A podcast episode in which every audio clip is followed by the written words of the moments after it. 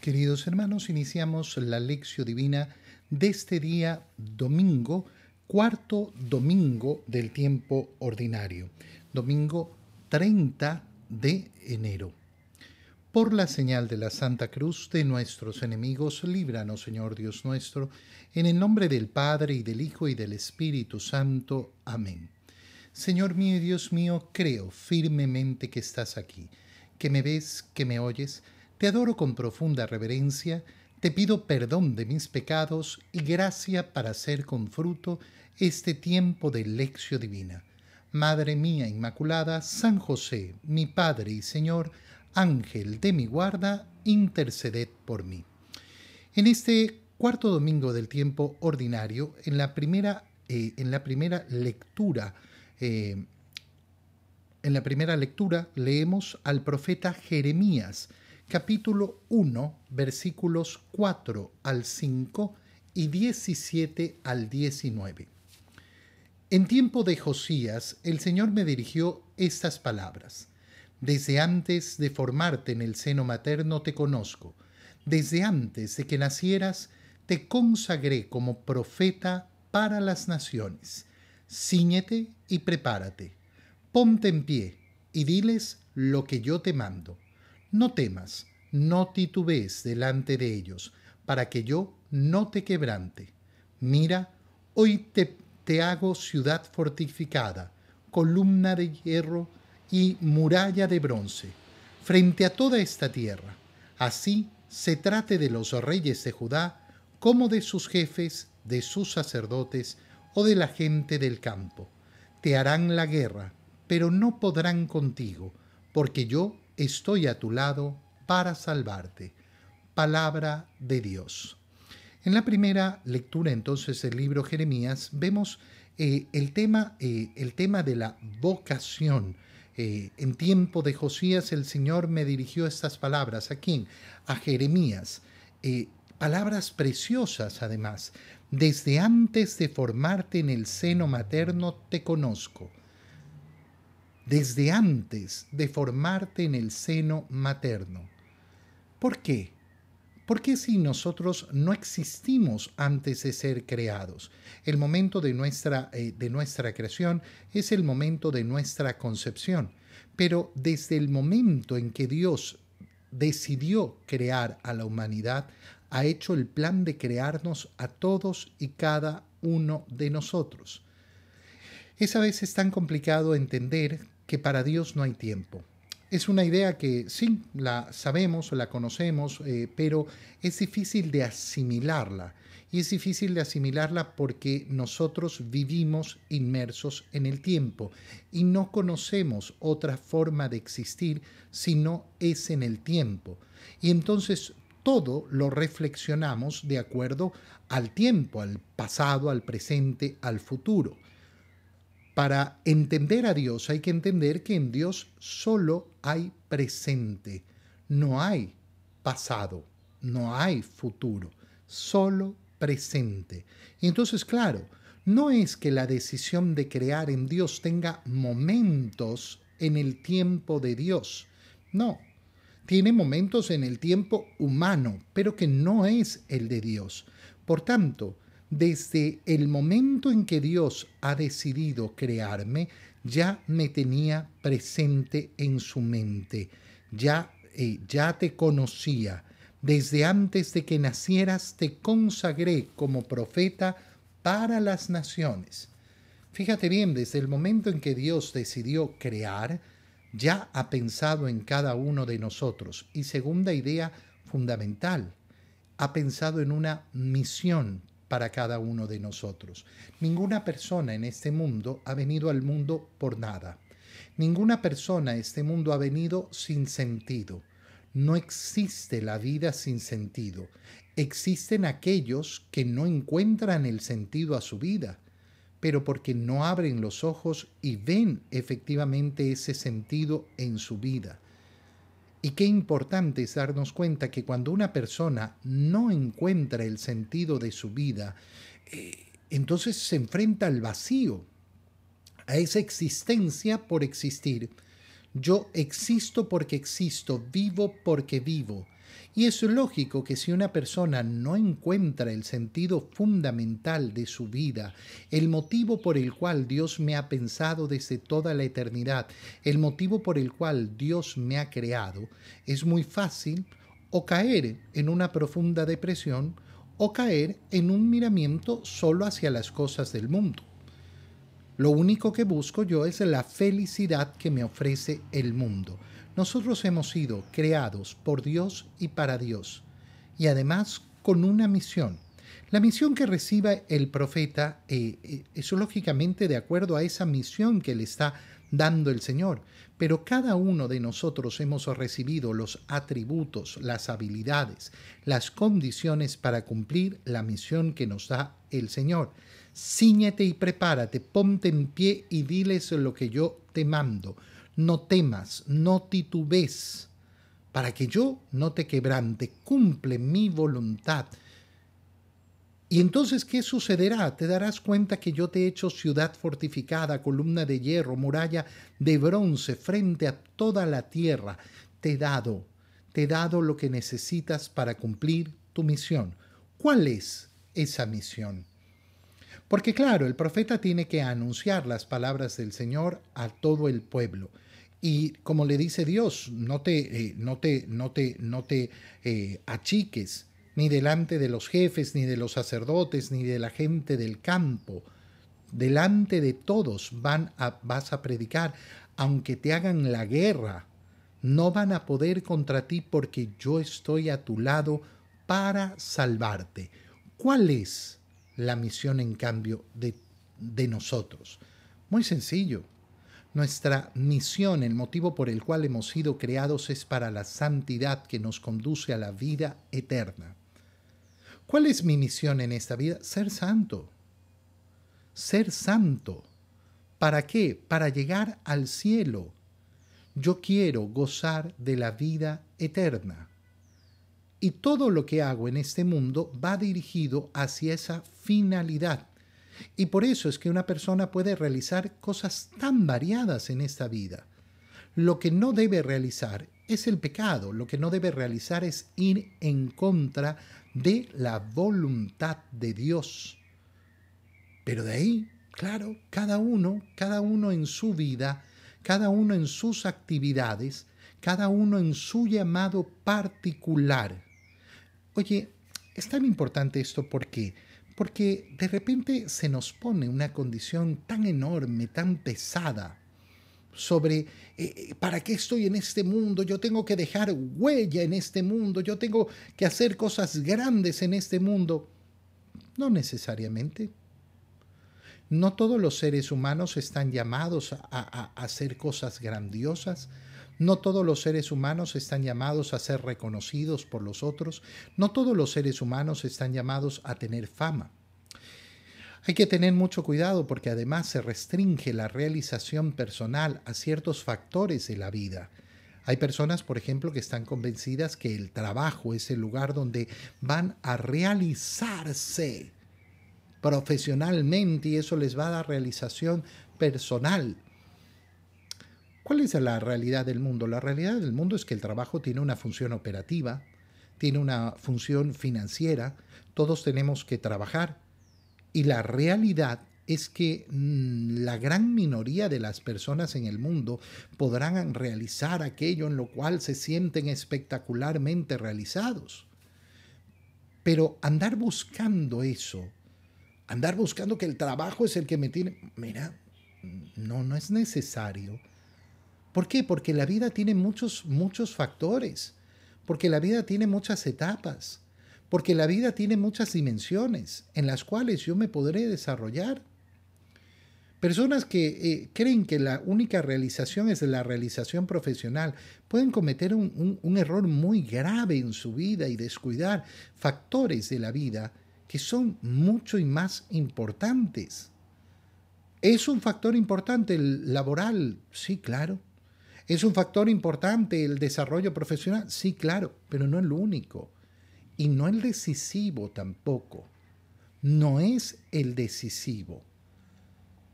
Yo qué es lo que tengo que cumplir al final del día, trabaje en lo que trabaje, en esa finalidad última y esa finalidad última es llegar al cielo. En la segunda lectura de este domingo leemos la primera carta del apóstol San Pablo a los Corintios, o mejor dicho, continuamos con su lectura y leemos el capítulo 12, versículos 31 hasta el capítulo 13, versículo 13. Hermanos, aspiren a los dones de Dios más excelentes. Voy a mostrarles el camino mejor de todos. Aunque yo hablara las lenguas de los hombres y de los ángeles, si no tengo amor, no soy más que una campana que resuena o unos platillos que aturden. Aunque yo tuviera el don de profecía y penetrara todos los misterios, aunque yo poseyera en grado sublime el don de ciencia, y mi fe fuera tan grande como para cambiar de sitio las montañas, si no tengo amor, nada soy. Aunque yo repartiera en limosnas todos mis bienes, y aunque me dejara quemar vivo, si no tengo amor, de nada me sirve. El amor es comprensivo, el amor es servicial y no tiene envidia. El amor no es presumido ni se envanece. No es grosero ni egoísta. No se irrita ni guarda rencor. No se alegra con la injusticia, sino que goza con la verdad. El amor disculpa sin límites, confía sin límites, espera sin límites, soporta sin límites. El amor dura por siempre. En cambio, el don de profecía se acabará, el don de lenguas desaparecerá y el don de ciencia dejará de existir, porque nuestros dones de ciencia y de profecía son imperfectos. Pero cuando llegue la consumación, todo lo imperfecto desaparecerá. Cuando yo era niño hablaba como niño, sentía como niño y pensaba como niño, pero cuando llegué a ser hombre, hice a un lado las cosas de niño. Ahora vemos como en un espejo y obscuramente, pero después será cara a cara. Ahora solo conozco de una manera imperfecta, pero entonces conoceré a Dios como Él me conoce a mí. Ahora tenemos estas tres virtudes, la fe, la esperanza y el amor, pero el amor es la mayor de las tres palabra de Dios. Es una lectura que hemos escuchado, es una lectura preciosa, la de la primera carta de San Pablo a los Corintios, esa que nos habla de la caritas, del amor. Fíjate una primera idea importantísima. Cuando se comienzan a redactar los textos del Evangelio, eh, se redactan en griego. Y los cristianos se encuentran con un problema que no encuentran una palabra que vaya acorde a la predicación de Jesús para hablar justamente del amor. ¿Por qué?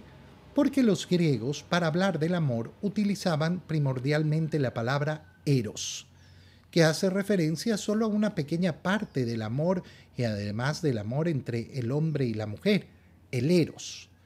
Y por eso escogen otra palabra que después en latín se traduce como caritas.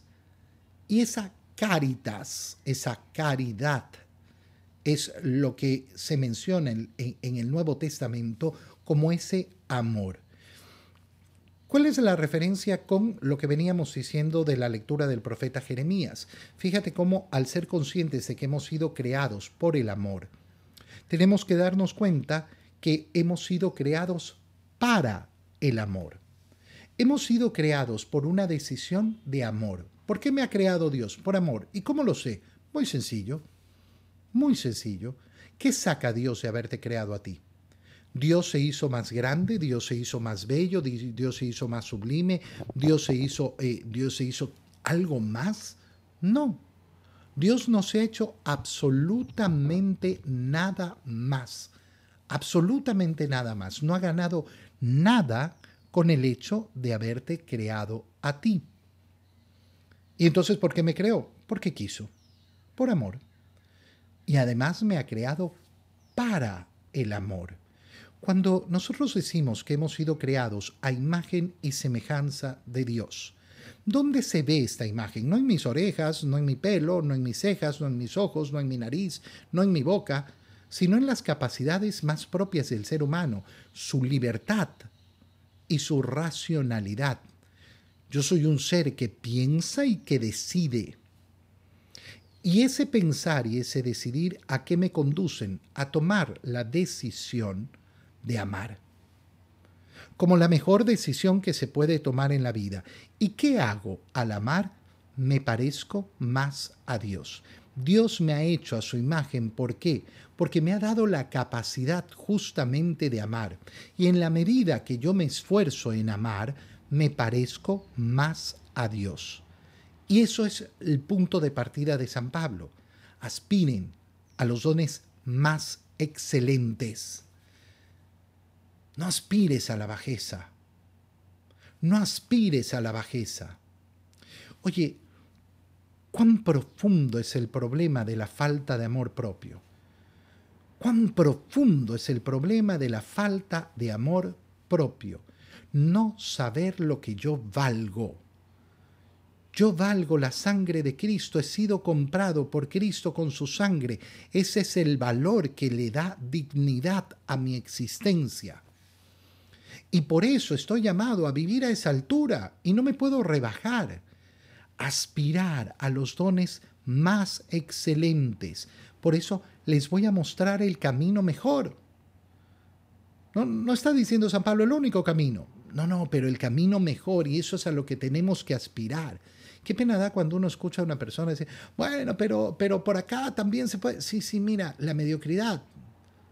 La mediocridad no es el mal propiamente. Pero ¿a qué quieres aspirar tú? ¿A lo mediano, a lo mediocre o a lo excelente? Seguir a Cristo significa aspirar a lo excelente, a lo más alto, a lo más sublime. Y entonces, claro, comienza a mencionar aquellas cosas preciosas que un ser humano puede conseguir, puede hablar lenguas de los hombres y de los ángeles, pero sin amor. No soy más que una campana que resuena. Aunque yo tuviera el don de profecía y penetrara todos los misterios, en grado sublime, el don, tener el don de ciencia, y si mi fe fuera tan grande como para decirle a esa montaña, muévete y esa montaña se moviera. Si no tengo amor, nada soy. Si no tengo amor, ten cuidado porque hay personas que lo entienden, ay, sí, porque lo más importante es que me amen. No, lo más importante es que tú ames. Que tú ames. No estamos hablando de la decisión de los otros, estamos hablando de la decisión tuya de mi decisión, de mi entrega, de mi aspiración a los dones más excelsos. Aunque yo fuera un gran, eh, eh, un gran generoso, dadivador de limosnas y diera todos mis bienes, aunque me dejara quemar vivo, si no tengo amor, de nada sirve. Las acciones, está diciendo San Pablo, no son las que van a determinar, sino que va a determinar justamente la intención con las que realizo esas acciones. No es que las acciones estén malas, no es que ser generoso y dar limosna esté mal. Pero resulta que si yo soy generoso y doy limosna porque tengo un deseo de que los otros me miren, porque tengo un deseo de, mira, ya cumplí. No, no, con amor. ¿Y cómo es el amor? El amor es comprensivo, yo puedo tener toda la otra lista de cosas y, y, no sé qué, pero no soy comprensivo, no entiendo al otro. No soy capaz de compadecerme del otro. El amor es servicial, es decir, entregado al servicio. Qué bonito es querer hacer feliz a los demás, que es el principal servicio. ¿Cómo te sirvo? ¿En qué te ayudo? ¿Qué puedo hacer yo por ti? No tiene envidia, Qué horror es en el corazón la envidia. Qué verdadero, qué verdadero drama causa en el corazón la envidia. El amor no es presumido, ni se envanece, no es grosero, ni egoísta, no se irrita, ni guarda rencor. Oye, ¿cuántas personas están tan, tan profundamente llenas de ira, llenas de rencores? Y tú le preguntas, bueno, ¿y tú amas? Sí, sí, yo amo. Pero mira, es que el amor es incompatible con los rencores. El amor es incompatible con, eh, con la ira, con esa irritabilidad. No se alegra con la injusticia. ¿Con qué goza el que ama? Con la verdad. Goza con la verdad. Pregúntate, pregúntate hoy día, ¿yo gozo con la verdad? ¿Me hace gozar la verdad? ¿O soy de aquellos que se quedan ahí? El amor además es entrega sin límites, disculpa sin límites, confía sin límites, espera sin límites, soporta sin límites, es decir, no se pone límites. El rato que yo pongo límites al amor, mato al amor. El amor dura por siempre. En cambio, todo el resto va a desaparecer porque todo lo demás es imperfecto. El amor, en cambio, la capacidad de amar que tiene el hombre es perfecta justamente porque no conoce límites. ¿A qué me refiero? ¿Cuánto puedes amar a Dios? No lo sabes. Si todavía respiras, no sabes cuánto más puedes amar a Dios. ¿Cuánto más puedo amar a los demás? No lo sabes. Hasta tu último aliento todavía podrás amar más y muchísimo más a los demás. En el Evangelio, continuando con la lectura del Evangelio de San Lucas que hemos iniciado el domingo pasado, leemos el capítulo 4, versículos 21 al 30, es decir, continuamos desde donde eh, nos quedamos el domingo pasado. En aquel tiempo, después de que Jesús leyó en la sinagoga un pasaje del libro de Isaías, dijo, Hoy mismo se ha cumplido este pasaje de la Escritura que acaban de oír. Todos le daban su aprobación y admiraban la sabiduría de las palabras que salían de sus labios, y se preguntaban, ¿no es este el hijo de José? Jesús les dijo, seguramente me dirán aquel refrán, médico, cúrate a ti mismo y haz aquí, en tu propia tierra, todos esos prodigios que hemos oído que has hecho en Cafarnaum. Y añadió, yo les aseguro que nadie es profeta en su tierra. Había ciertamente en Israel muchas viudas en tiempos de Elías, cuando faltó la lluvia durante tres años y medio y hubo un hambre terrible en todo el país. Sin embargo, a ninguna de ellas fue enviado Elías, sino a una viuda que vivía en Sarepta, ciudad de Sidón. Había muchos leprosos en Israel en tiempos del profeta Eliseo. Sin embargo, ninguno de ellos fue curado, sino Naamán, que era de Siria. Al oír esto, todos los que estaban en la sinagoga se llenaron de ira, y levantándose, lo sacaron de la ciudad y lo llevaron hasta una saliente del monte sobre el que estaba construida la ciudad para despeñarlo. Pero él, pasando por en medio de ellos, se alejó de allí. Palabra del Señor. Gloria a ti, Señor Jesús. Fijémonos, eh, fijémonos en algo eh, en algo muy, eh, muy sencillo. Estamos continuando justamente en ese pasaje donde hemos visto que el Señor, como su modo de predicación, ¿qué es lo que hace? Entrar a la sinagoga el día sábado y encargarse de la lectura y después de la explicación de la lectura. Esto es lo que hemos oído el domingo, el domingo pasado. Ha leído el pasaje de la escritura de Isaías. Eh, yo estoy sobre ti. y entonces eh, el Señor, ¿qué es lo que les ha dicho al explicarles a las escrituras? Hoy mismo se ha cumplido este pasaje de la escritura que acaban de oír. Y que han dicho todos, qué maravilla, y han aprobado y admiraban su sabiduría. ¿Por qué? Porque efectivamente lo que estaba diciendo el Señor era para aprobarlo. La gracia de Dios está con nosotros. La gracia de Dios está en medio de nosotros y todos aprueban efectivamente esto. Pero, ¿qué, eh, ¿qué es lo que comienza a ocurrir? En primer lugar, se comienzan a preguntar, oye, pero este no es el hijo de José. ¿Qué están diciendo con esta expresión? Ah, bueno, están diciendo algo sumamente sencillo. Pero este lo conocemos. A este lo conocemos y lo conocemos bastante, eh, bastante bien. Este es el hijo de José. Nosotros lo hemos visto crecer. Nosotros conocimos a José. Y entonces, ¿cómo es esto que ahora, después de pasar tantos años entre nosotros, de repente aparece con esta fama de profeta, con esta, eh, con fama de curador, además de sanador de todas eh, las enfermedades?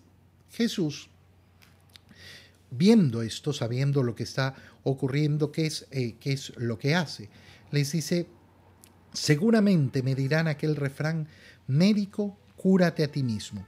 Haz aquí, en tu propia tierra, en tu propia casa, todos esos prodigios que hemos escuchado que has hecho en Cafarnaúm.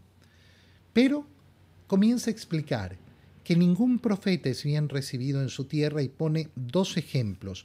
Pone en primer lugar la época de Elías, donde Elías va donde una, eh, donde una viuda que tenía ya suficiente harina para hacerse dos pedacitos de pan y un poquito de aceite, eh, y después de eso había decidido que comería y se echaría a morir con su hijo porque ya no había absolutamente nada más. El profeta Elías le asegura alimentación eh, con su generosidad y así se da. Pero esta, esta viuda, esta viuda era, era, una viuda de Sarepta, de Sidón, no, no de Israel. Namán que es un leproso que viene de Siria, fue curado en tiempos del profeta Eliseo. Eh, ¿Qué les está diciendo el Señor? Tengan mucho cuidado porque Dios eh, efectivamente manda a sus enviados, pero resulta que la gente tiene la mala predisposición de no aceptar que los que están en medio de nosotros pueden ser enviados. Esto lo vemos, lo vemos dentro, eh, dentro, de, dentro de las familias de una, manera, de una manera tan dramática. Cuando una persona de la familia quiere hacer una reflexión y decirle a los otros miembros de la familia, oye, mira, nosotros estamos actuando mal o tú estás actuando mal en eso. Pero tú qué me dices y tú esto y el otro y lo... Yo te conozco a ti. ¿Quién eres tú para venirme a decir a mí? Esto es tan común en los hogares, tan común con la gente que conocemos y uno se tiene que preguntar, oye, pero lógico, aquel con el que yo convivo, aquel que me conoce, es el que más autoridad tiene para decirme lo que yo hago bien y lo que hago mal, para darse cuenta efectivamente de dónde estoy obrando mal. Aquel que viene de lejos, aquel que no me conoce, en cambio, obviamente eh, que no conocerá lo mismo ellos entienden estas palabras y las entienden perfectamente. Y al oír esto, todos los que estaban en la sinagoga se llenaron de ira.